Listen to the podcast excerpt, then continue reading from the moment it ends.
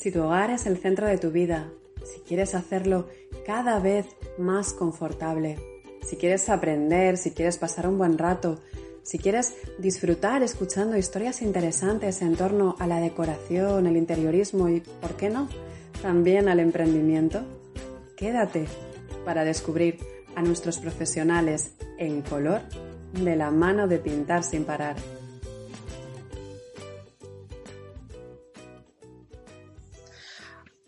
Hola, ¿qué tal? Estamos en una nueva sesión de estos podcasts que hemos lanzado desde Pintar sin parar, eh, pues con eh, profesionales del sector relacionado evidentemente con todo lo que nosotros hacemos. Y yo no sé qué mosca me ha picado, pero que me ha dado muchísimo por el bienestar y la salud y la ecología y el medio ambiente, no lo sé, me lo voy a tener que mirar. Y, y, en esta ocasión traemos a otra profesional, pues un poco sensibilizada con, todo esto. En este caso es Soledad mm, Berbegal, que es eh, responsable de comunicación corporativa, consejera eh, de reputación en eh, Active. Es una empresa con una larga tradición en el mundo de la fabricación de mobiliario eh, empezaron fabricando eh, pues unas pequeñas consolas para los televisores hace muchísimos años y a día de hoy son líderes en el mercado de home office y de office en general. Eh, trabajan muchísimo apoyados como uno de los valores el diseño mm, y ahora veremos muy bien con ella qué significa eso. hola, Soledad, ¿qué tal? ¿Cómo estás? Hola, Belén. Muchísimas gracias por tener esta oportunidad de conversar con, vosotras. Pues mira, yo es que quería eh, traerte porque, bueno, te conocí a, través de Ana, que estuvo también aquí con nosotros hablando de arquitectura, y, entonces descubrí un poco más eh, en profundidad vuestra empresa, que evidentemente ya la conocía porque a ver quién no va a conocerla con la trayectoria tan buena que tenéis. Eh, y, bueno, fue curioso porque em, me di cuenta que trabajabais el diseño o, las oficinas desde un punto de vista multidisciplinar. Y eso me pareció muy interesante. Dije, tiene que venirse al podcast a contarnos eh, cómo lo hace, ¿no? Porque generalmente, em, pues sobre todo los oyentes de este podcast, em, les pasará como me ha pasado a mí tantas otras veces y nos pasa a la mayoría, que nos quedamos siempre en la parte más superficial de, las estancias, ¿no? Y, vosotros trabajáis desde un punto de vista muy integral. Y, bueno, eso me, encantaría que me lo contaras un poco más en detalle. Además, sé que eres una mujer eh, multiapasionada y formas parte también de una organización eh, que, estáis luchando en pro del diseño eh, cuéntanos un poquito más sobre ti, Soledad. Bueno, pues eh, empecemos primero por, lo último, la organización. Eh, nosotros fundamos junto a Gracia Cardona, de, la directora de Diario Design, también es la presidenta de, de, una plataforma para interiorismo online que se llama Decotherapy. Creamos Women in Office Design el capítulo español porque conocimos a Hasha Kotak, que es la fundadora de Women Office Design a nivel global en Londres, y lo que promueve esta organización es hacer visible a las mujeres de nuestro sector en un entorno muy nicho, el de la arquitectura, el diseño de interiores, el de proyectos integrales de consultoría con respecto a la oficina y al contract. Nos hemos dado cuenta durante muchísimos años de que sí, que somos muchísimas mujeres trabajando en esta industria, en este sector, pero es verdad que a veces no somos tan visibles, sea por las circunstancias, sea por la cultura del país o por nosotras mismas, que a lo mejor no vamos a presentar ese proyecto que hemos desarrollado junto a un compañero y le decimos, no, al networking ya vas tú, ¿no? Ya, ya lo presentas tú. Y bueno, pues es verdad que mm, ese desarrollo empezó hace prácticamente un año, justo unos meses antes de la pandemia y bueno, es verdad que hemos tenido que reconfigurar y rediseñar este, este proyecto para, darle otra forma, como estáis haciendo vosotros, mucho más eh, online y sobre todo para poner en valor ese trabajo y esas mujeres que, que hacen cada día pues unos proyectos extraordinarios, ¿no? Y como dices, pues en ese, en ese sentido estamos avanzando, creo que poco a poco, muy poquito a poco, pero eh, estamos, pues sí, sembrando, ¿no? Sembrando lo que muy pronto tendrá grandes frutos.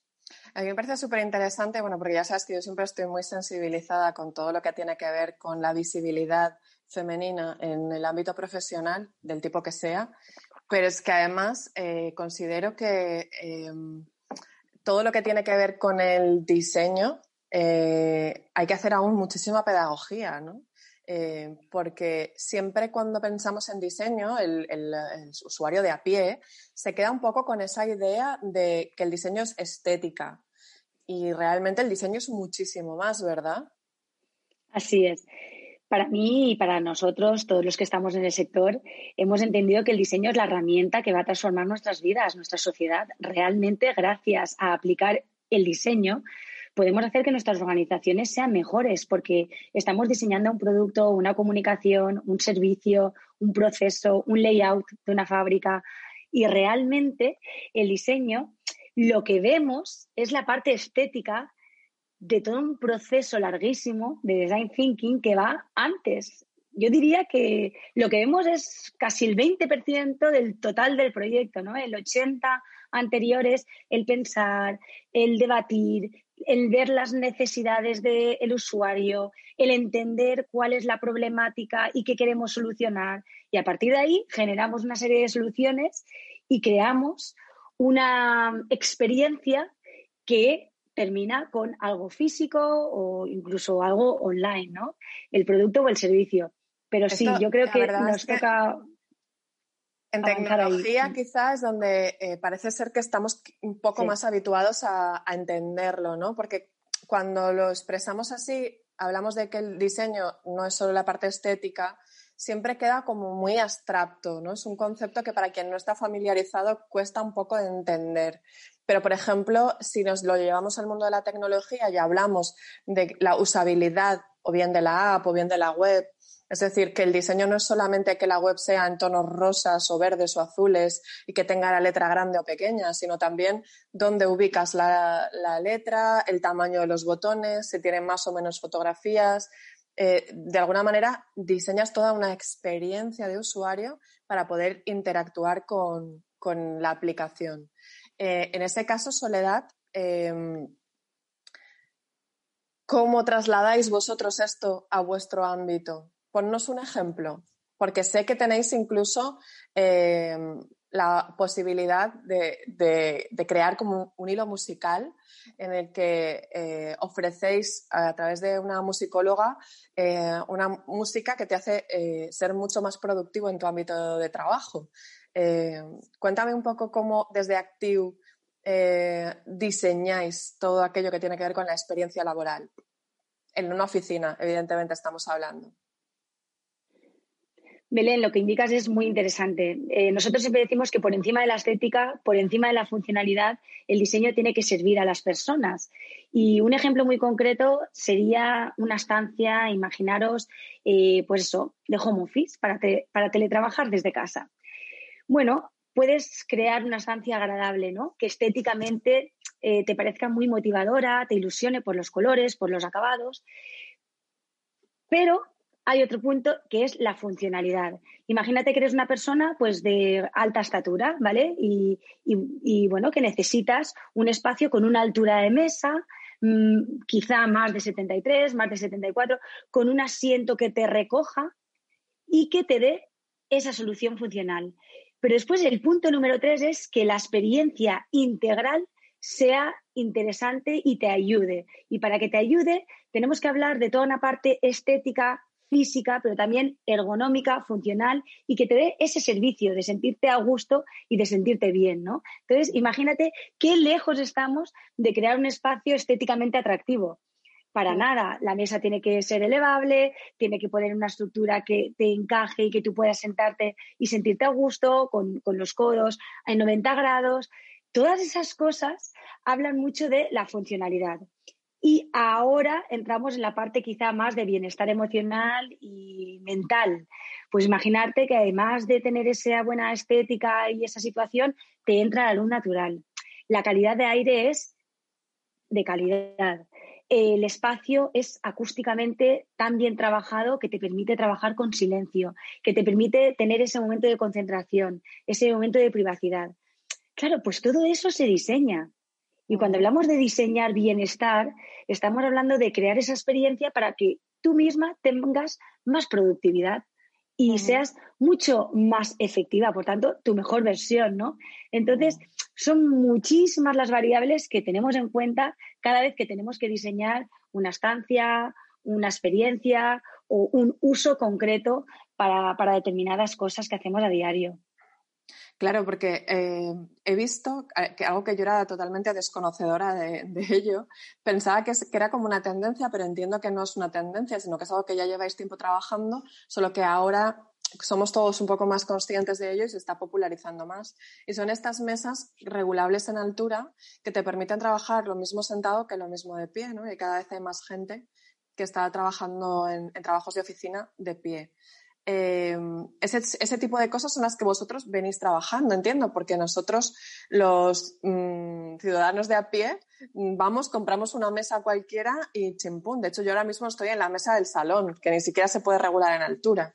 Eh, la silla sí, porque eso sí que es como más habitual, pero la mesa no. Entonces, qué lejos estamos aún, ¿no? Creo, entiendo, de, aplicar todo lo que deberíamos aplicar eh, para eh, tener un entorno de trabajo lo más saludable posible.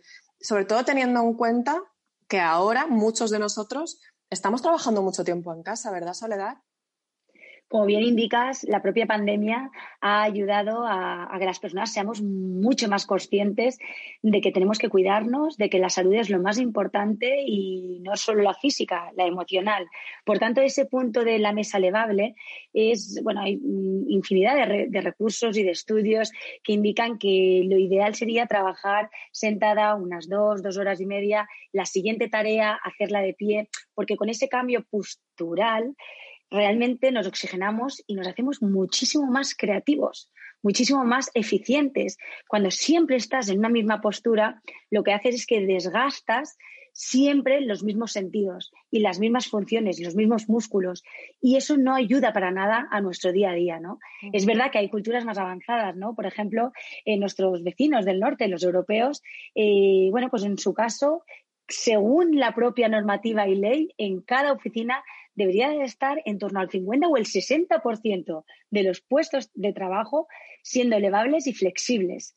Cuando en España yo creo que en general no llegamos ni a un 10 ni a un 11%, ¿no? O sea, que tenemos un largo recorrido por, por hacer, ¿no? Pero creo que, como bien dices, ahora que estamos todos mucho más tiempo trabajando desde casa, nos damos cuenta que sí, que el movimiento, que el trabajar sentado, el de pie, la iluminación, la textura, los acabados, la eh, propia dimensión de los muebles pueden ser herramientas, realmente no son elementos decorativos más, son herramientas de trabajo que nos hacen, pues eso, sentirnos mejor y trabajar a tope.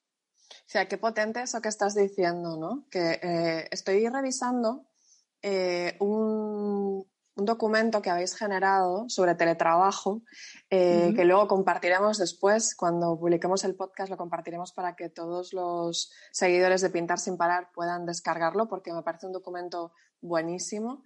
Eh, y vosotros os circunscribís a cuatro ámbitos ¿no? en el, tema del teletrabajo. Uno sería el espacio físico, otro el equipamiento, luego la administración del tiempo y la medida de control del trabajo.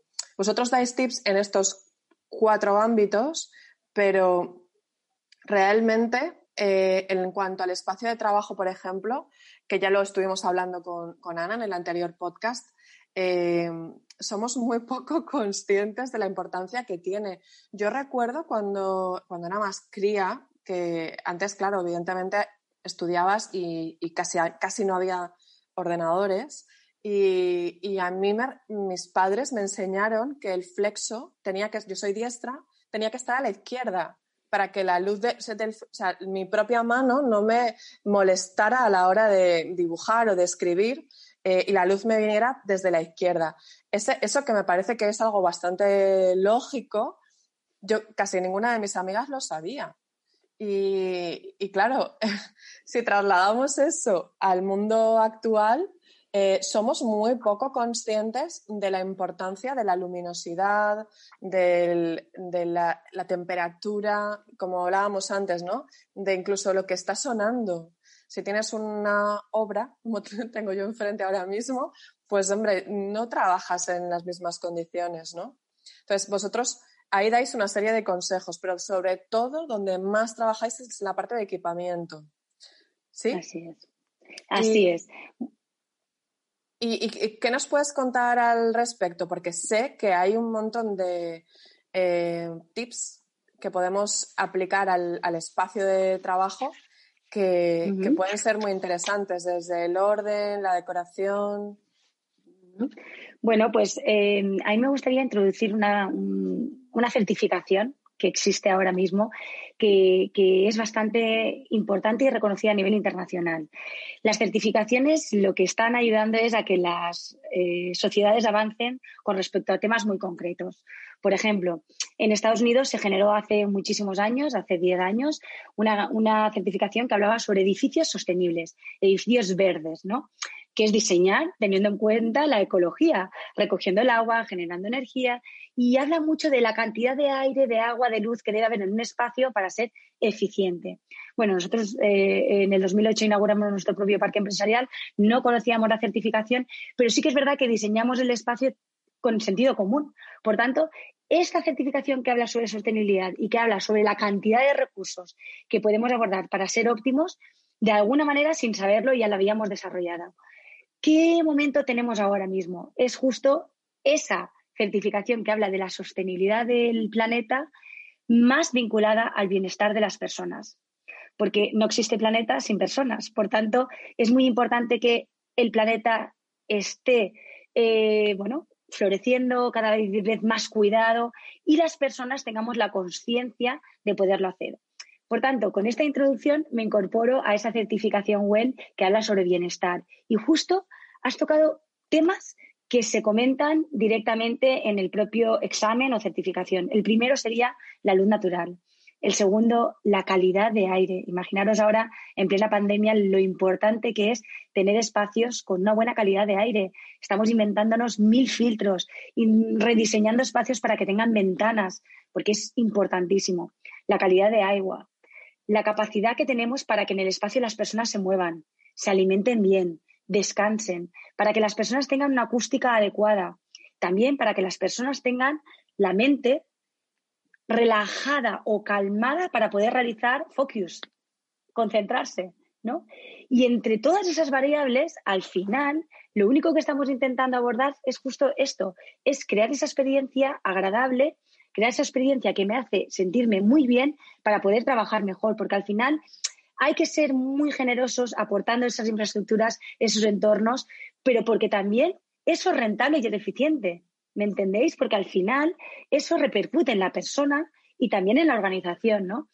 Justo donde está centrada Active, en la parte de mobiliario, que influye en muchas de estas categorías. Por ejemplo, que el mobiliario reflecte, como indicabas tú del tema de la luz, o no lo haga y que me ayude. Muchas veces el mobiliario, por los colores, por las texturas y por las medidas, refleja la luz y me está perjudicando la parte visual. El mobiliario, por ejemplo, y el diseño del espacio también tiene muchísimo que ver con la movilidad, trabajar sentado, trabajar de pie, con las texturas, con los componentes con los que se ha fabricado ese material. Yo creo que ahora mismo la industria española y sobre todo la europea cada vez está más consciente que no puede utilizar productos contaminantes, que además tiene que utilizar cero formaldehído, que es un aire contaminante que está en todos los muebles. Y realmente en este país, por ejemplo, todavía no estamos al nivel de que todos los fabricantes puedan diseñar y fabricar mobiliario sin ese eh, componente volátil contaminante, ¿no?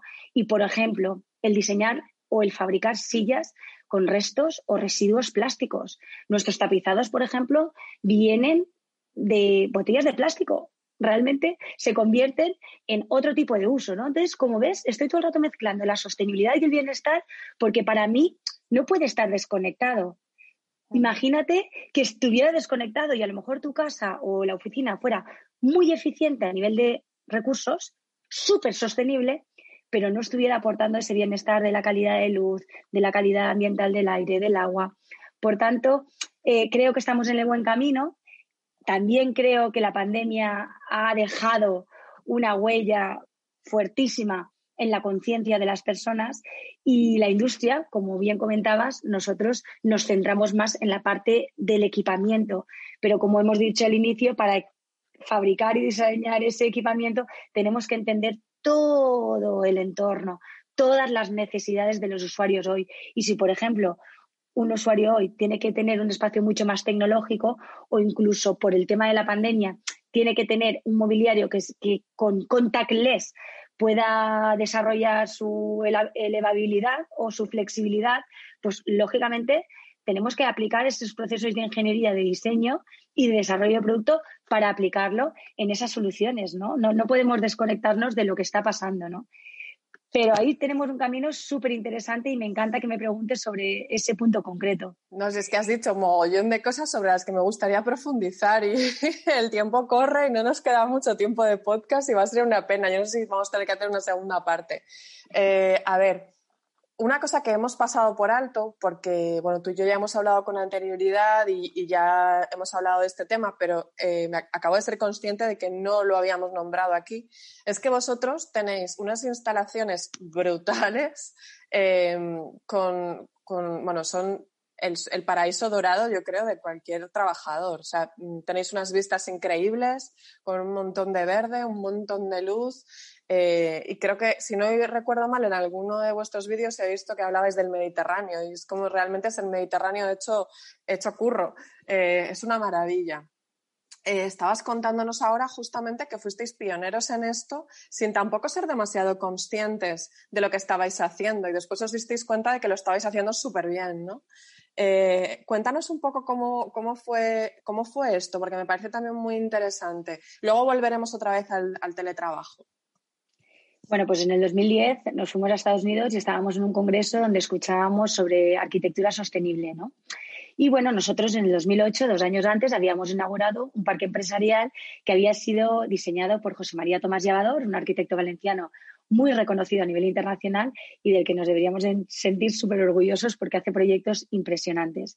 Bueno, eh, José María, junto con el fundador, mi padre, Vicente, tenían esa filosofía de sentido común, que es justo orientar todos los edificios de manera que la luz natural entre y bañe los edificios, recoger la energía, generar pues esa energía o electricidad que necesitamos.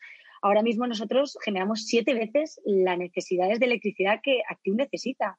Es decir, podemos darle a la población esa necesidad de energía con nuestra propia industria y sin hacer nada del otro mundo. Es decir, junto con la arquitectura y la estructura de nuestras cubiertas están estas placas solares. Entonces, imagínate que una industria puede aportar recursos, puede existir sin destruir.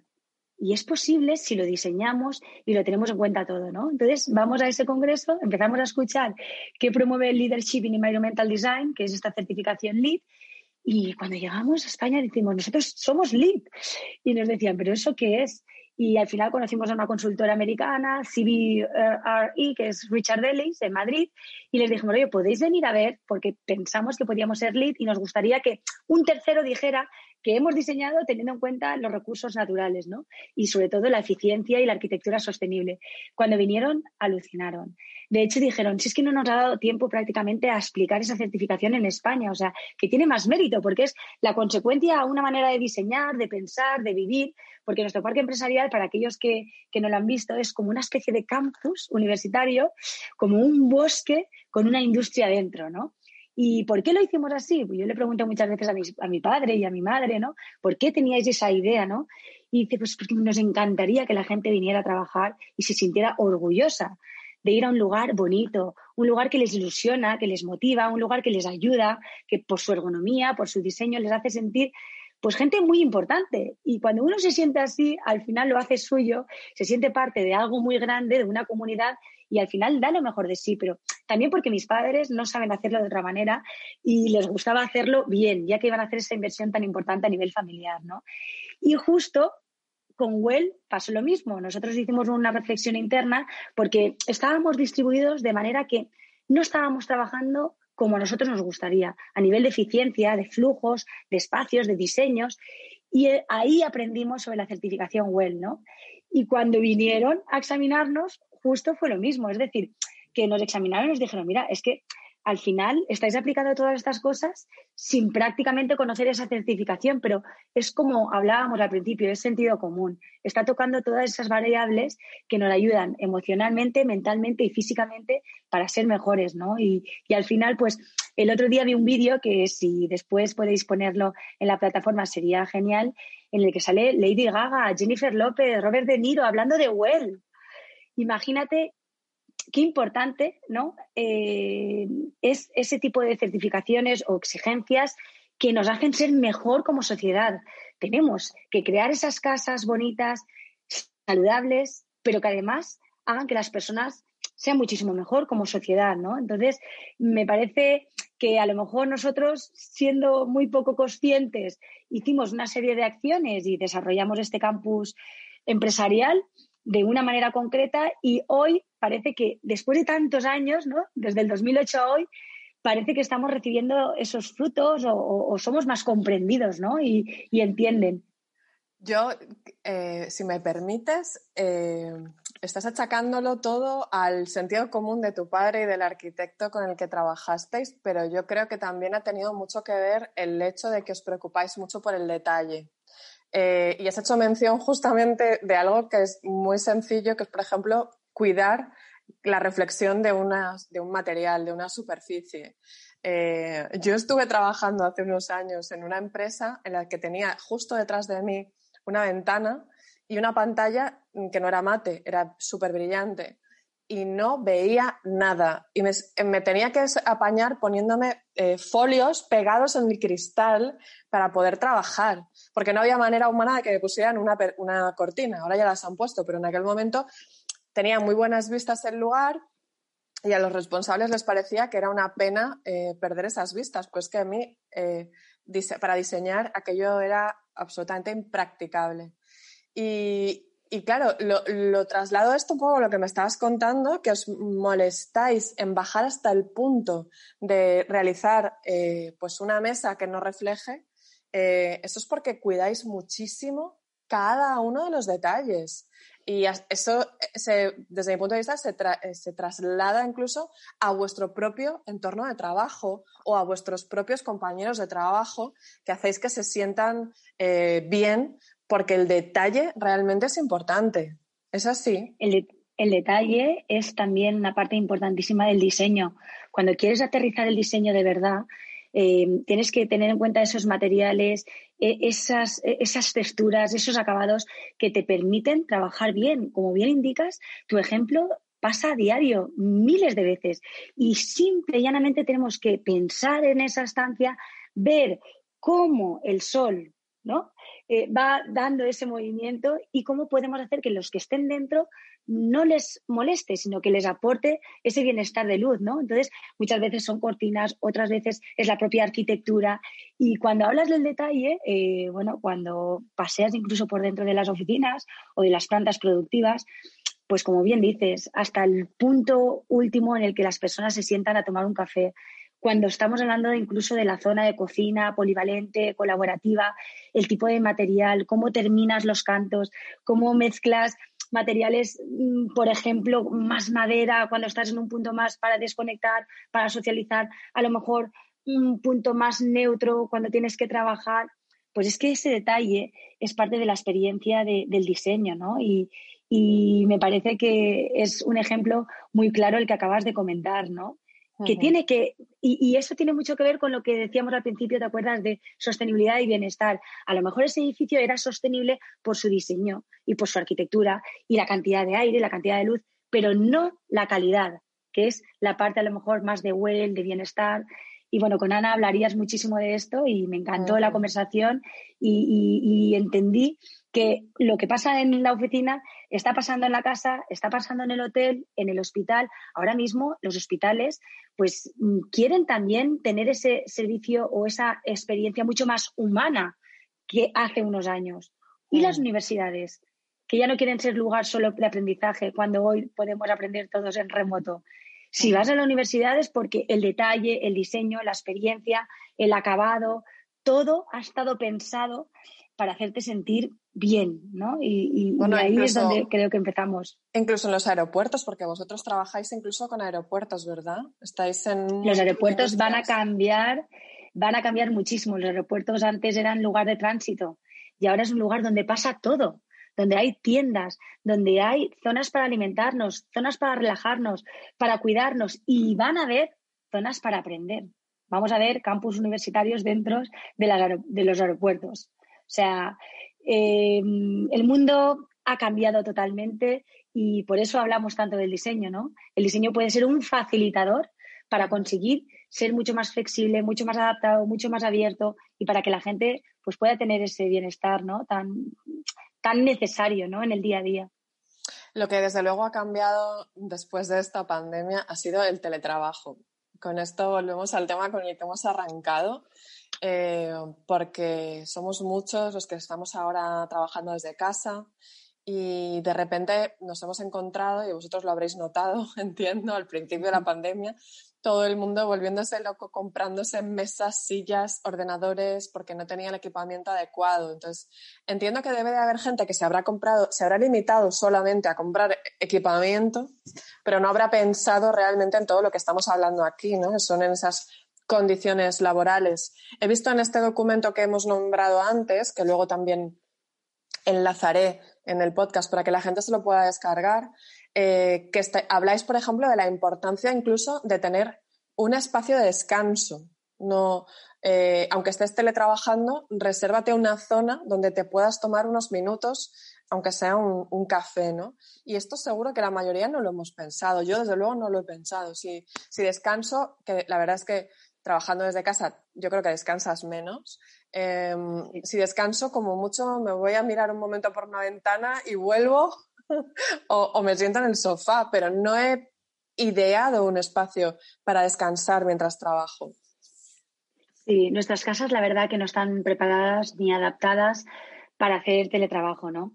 Trabajar desde casa no es lo mismo que teletrabajar, ¿vale? Trabajar desde casa es, pues con lo que tenemos, vamos a intentar trabajar, vamos a, sacar tareas, ¿no? Y eso es lo que hicimos al principio de la pandemia, ¿no? Pues había gente eh, sentada en la mesa de planchar, con la silla del comedor, haciendo lo que podíamos, porque es verdad que, que esto nos pilló, pues así, ¿no? Para nosotros teletrabajar va mucho más allá. Hablamos de tres pilares básicos, el espacio, los procesos y las personas.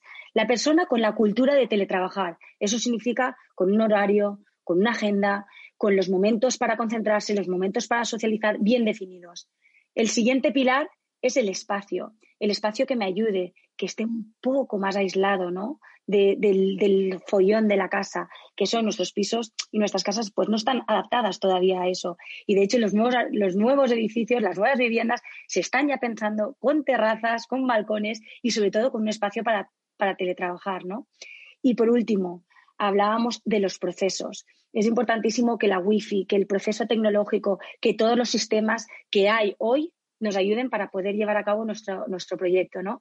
Entonces, cuando vino este momento tan difícil, lo que hicimos todos fue, pues venga, voy, a comprar, voy a coger mi silla del trabajo, voy y voy a hacer ahí un apaño. Vale, está bien, no, pudimos hacerlo de otra manera, pero creo que después de un año de, de estar teletrabajando, hemos entendido todos cuán importante es tener ese punto para socializar, concentrarnos, privacidad, descansar y también, ¿por qué no aprender? Digamos que todo eso es lo que hacemos a diario. Eso lo hacemos todos a diario, ¿no? Entonces, por esa misma razón, nosotros decimos que el espacio tiene que tener una serie de criterios. Sobre todo, lo más importante es tener una mesa eh, altura codo o 90 grados, ¿no? Una altura, si puedes, que sea elevable en altura, ¿vale? Y una silla ergonómica. Pero cuando hablamos de sillas ergonómicas también tenemos que profundizar un poquito más allá, ¿no? Porque hoy, por ejemplo, voy a ponerte un ejemplo de los gamers, ¿no? Las sillas gamers. Son sillas súper atractivas, son, eh, digamos que con los colores, con los acabados, muy, muy funcionales. Pero si hacemos una investigación más profunda, en general, ¿eh? Las sillas gamers, muchas de ellas no son ergonómicas. No están trabajando lo que es la parte del espumado, la densidad del espumado, el asiento, por ejemplo, no te recoge, no es móvil, el respaldo no te está ayudando a que te pongas eh, más tiesa. Entonces, bueno, teníamos que ir a esas sillas y gamers cada vez más ergonómicas, que creo que estamos en el proceso también, ¿no? Entonces, lo de la silla ergonómica quizá para mí es como el punto principal, ¿vale? Segundo punto principal, esa mesa de altura codo. Tercero, ese espacio que pueda tener lo natural. Y el ideal es que puedas estar un poquito más desplazado del lío del día a día. Y ese punto para socializar lo tienes en la casa. Ese punto para concentrarte, si está bien diseñado tu espacio para trabajar, también lo tienes en la casa. Pero hay uno que es el de la desconexión y el descanso, que hay que buscarlo. Y a veces tú dices, es mirar por la ventana, pues también eso.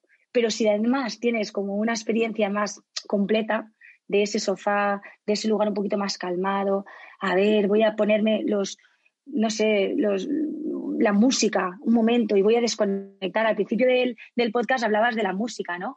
Pues es que la música no la hemos comentado, pero la música también es parte de nuestro día a día. Nosotros generamos un listado de música ideal para trabajar. Cuando tienes momentos más de ebullición, donde tienes que ser mucho más activo, un tipo de música. Cuando tienes que leer y ser mucho más reflexivo, otro tipo de música. Es que todo influye, ¿no? Y es verdad también que ahora necesitamos formarnos. Por eso nosotros hemos creado, es creado esa guía.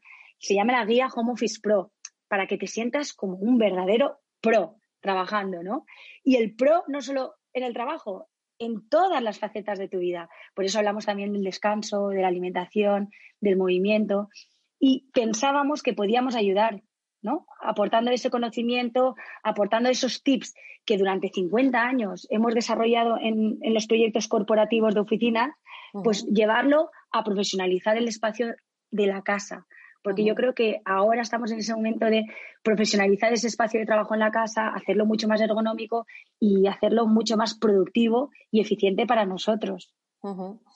Qué interesante. He visto también que eh, habláis de cuatro tendencias en el mundo de, la oficina en casa y son Natura, que viene de la naturaleza, eh, que es eh, evidentemente, como no, el, entorno mediterráneo en el que nos ubicamos las dos.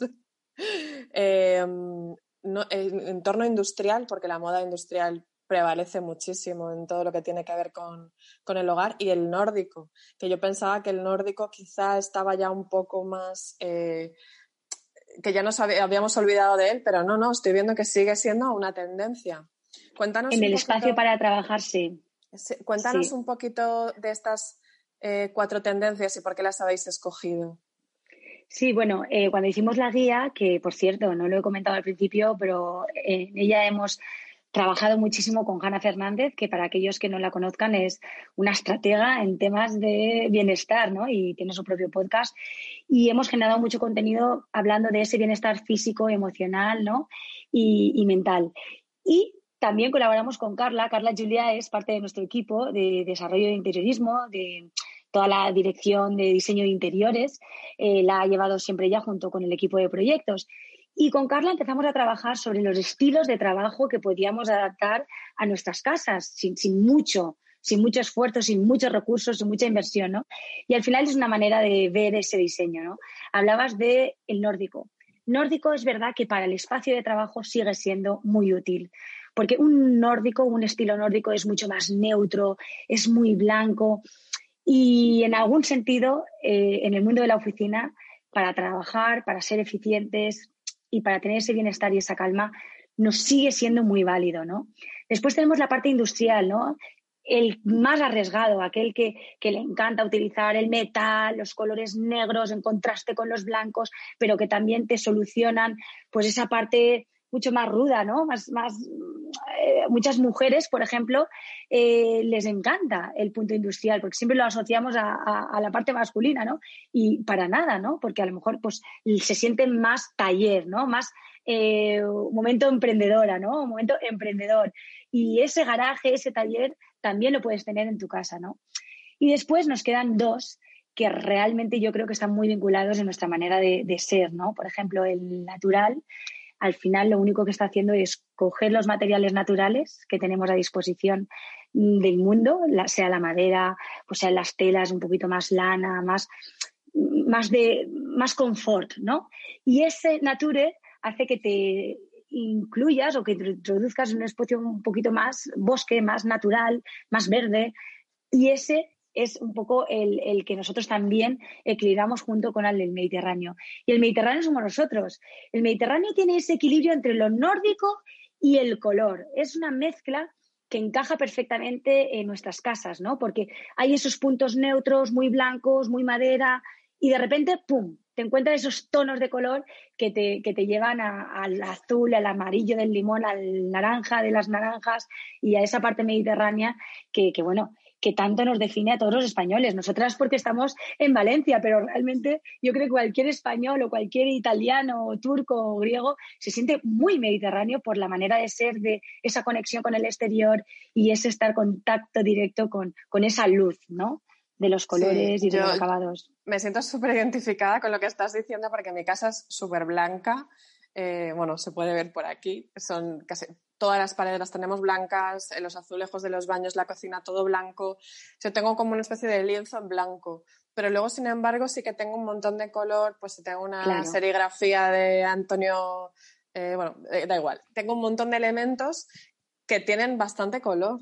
Y, siempre he pensado que mi casa era de un estilo ecléctico, perdón, pero ahora me estoy dando cuenta que no, tal y como tú lo estás definiendo, eh, realmente es cierto, porque además nos pasa con uno de nuestros fabricantes de pintura preferidos, que son italianos, que son de la zona además del norte, de la zona más de Milán y tal, que les, vamos, son unos cracks en todo lo que tiene que ver con diseño, estética y todo esto, y y ellos diseñan unos colores en su carta de color que son súper mega bonitos. Y yo he trabajado mucho con ellos y siempre les decía, pero es que me tenéis que hacer el blanco en tamaños más grandes porque en España el blanco se usa mucho y no lo entendían. Era como, pero ¿por qué? Habiendo tantos colores y tan bonitos, ¿por qué tenéis esa manía con el blanco? Y es cierto, es porque realmente el blanco te ayuda a tener ese lienzo sobre el que puedes apoyar cualquier cosa. Y, eso es muy mediterráneo, es verdad. Me, llevo un mensaje muy bueno hoy. Y, Belén está muy reconocido. Tengo que decirte que nosotros que estamos en, muchísimos países, estamos en 80 países compitiendo con, contra todo el mundo, ¿no? Eh, los nórdicos, los latinos, los americanos. El diseño mediterráneo tiene un toque que está súper demandado. Nosotros hace dos años fuimos a Japón a un proyecto muy interesante y realmente nos decía, explícanos, ¿cómo es el diseño mediterráneo? Nosotros, nosotros queremos, queremos tener un poco de alegría en nuestros tonos neutros, en nuestros tonos tan, tan blancos, blancos, blancos, porque entendemos que eso puede ayudarnos emocionalmente a las personas a tener, pues eso, un mayor bienestar. Y vuelvo otra vez a Well. Well tiene una variable que habla de bienestar, texturas, colores, incluso cómo el arte ayuda a las personas en la casa y en la oficina. Imagínate, te dan créditos por tener en tu oficina pues cuadros, ¿no? Nosotros teníamos cuadros espectaculares con mucho color y, no sabíamos que eso se valoraba, ¿no? En Well. Pues ese puntito mediterráneo que tenemos es muy reconocido y se nos diferencia se nos diferencia incluso respecto a los nórdicos muchísimo, a los americanos de una manera impresionante y a, los asiáticos. Entonces, realmente creo que no estamos poniendo en valor ese punto que tenemos los mediterráneos o esta zona que vive al lado del Mediterráneo tan interesante a nivel de diseño ¿no? y de ingeniería de procesos y de producto y de materiales. Así que me encanta lo que cuentas de las pinturas porque es así. Nosotros tenemos ese lienzo en blanco en el que incorporamos esos toques de pasión, de emoción y de color, ¿eh? que creo que es muy nuestro. Sí, pues tenemos que reivindicar un poquito más lo nuestro, yo creo, porque eh, la verdad es que aquí somos muy de, ¿cómo es la frase esta? De, de fuera es mejor. Sí, pero hay, hay, una frase que es como, ay, no la recuerdo ahora, como que no, nadie es maestro en su tierra o algo así. no, no es exactamente así la frase, pero parecida. Sí, nosotros eh, somos desconocidos también aquí. Claro, muchas veces es y, difícil para los españoles. claro, habéis estado vosotros en, activo, digo, habéis estado en muchísimos países, eh, sois una empresa desde mi punto de vista muy puntera y quizá a lo mejor en el sector más profesional los conocen, pero el ciudadano de a pie quizá no tanto. Y, puede que tenga mucho que ver también con esto, ¿no? Que, a veces eh, tenemos muchísimo talento cerca y no somos conocedores de ello. Así que, bueno. Un segundito, porque me has tocado un tema que para mí es súper importante. De hecho, nosotros desde la industria, ahora mismo, junto con el RED, redes del Red de Empresas de Diseño Español y junto con una serie de empresas que están dentro de marca, por marcas nombradas, estamos intentando promover la marca España con respecto al diseño. O sea, que el diseño español es mucho más reconocido fuera que dentro, ¿no? Y a veces, pues, invertimos, ¿no? Muchísimo en casa o en la oficina con un diseño italiano, con un diseño americano, pero no estamos invirtiendo con el diseño español, pero por desconocimiento, ¿no? No, no es por culpa, a lo mejor es un poquito por todo, ¿no? Porque a lo mejor la industria no ha comunicado tanto y bien, y a lo mejor el usuario final pues siempre ha pensado que lo que venía de Estados Unidos pues era mejor. Y ahora yo creo que han cambiado las cosas. Nos hemos dado cuenta que dentro de España tenemos una industria muy potente. La propia pandemia nos ha abierto los ojos a que aquí también se podían hacer mascarillas, se podían hacer vacunas, se podían hacer muchísimas cosas y estamos en el proceso de que todo el mundo pues lo valore, ¿no? Lo valore. Eso es importantísimo. Sí. también está también ayudando mucho todo lo que la tendencia ahora de kilómetro cero, ¿no? Así que esperemos que, bueno, que todo esto vaya a más y que a los buenos profesionales como vosotros cada vez más se os reconozca y no tengamos la necesidad de consumir otro tipo de diseño del norte de Europa. o también, pero equilibrarlo, equilibrarlo todo. Sí, También. sí, desde luego, que no es porque solamente por el hecho de que sea español sea mejor, sino porque es que resulta que da la casualidad que en España hay mucho talento. Por lo tanto, a veces no es necesario eh, recurrir a, pues, diseño en otros países porque aquí tenemos eh, cosas muy interesantes. Así que bueno, con esta reivindicación, Soledad, me gustaría dejarlo por hoy y, tenderte la mano para cuando quieras venir a charlar de, alguna otra cosa, pues estaremos encantados de escucharte. Bueno, Belén, yo quiero agradecerte muchísimo eh, todo lo que estás haciendo para concienciar ¿no? sobre la importancia del diseño para mejorar nuestra vida, para hacer que seamos mejores como profesionales, como personas, porque lo utilizamos cada día y no somos conscientes. Y me encanta todos los proyectos que estáis abordando, ¿no? Desde multitud de, de, lugares, ¿no? Y bueno, saludar a todo el mundo, mm, decirles que nosotros estamos aquí en Castalla, en Alicante, somos una empresa española de segunda generación, con muchísimas ganas de crecer, de evolucionar y con muchísimos proyectos innovadores que, muy pronto saldrán a la luz. Así que felices de estar con vosotros y ojalá pronto podamos compartir novedades. Seguro que sí, seguro que sí. Estoy segura de que os esperan muchísimos éxitos. Un abrazo. Gracias. Gracias. Adiós. Gracias.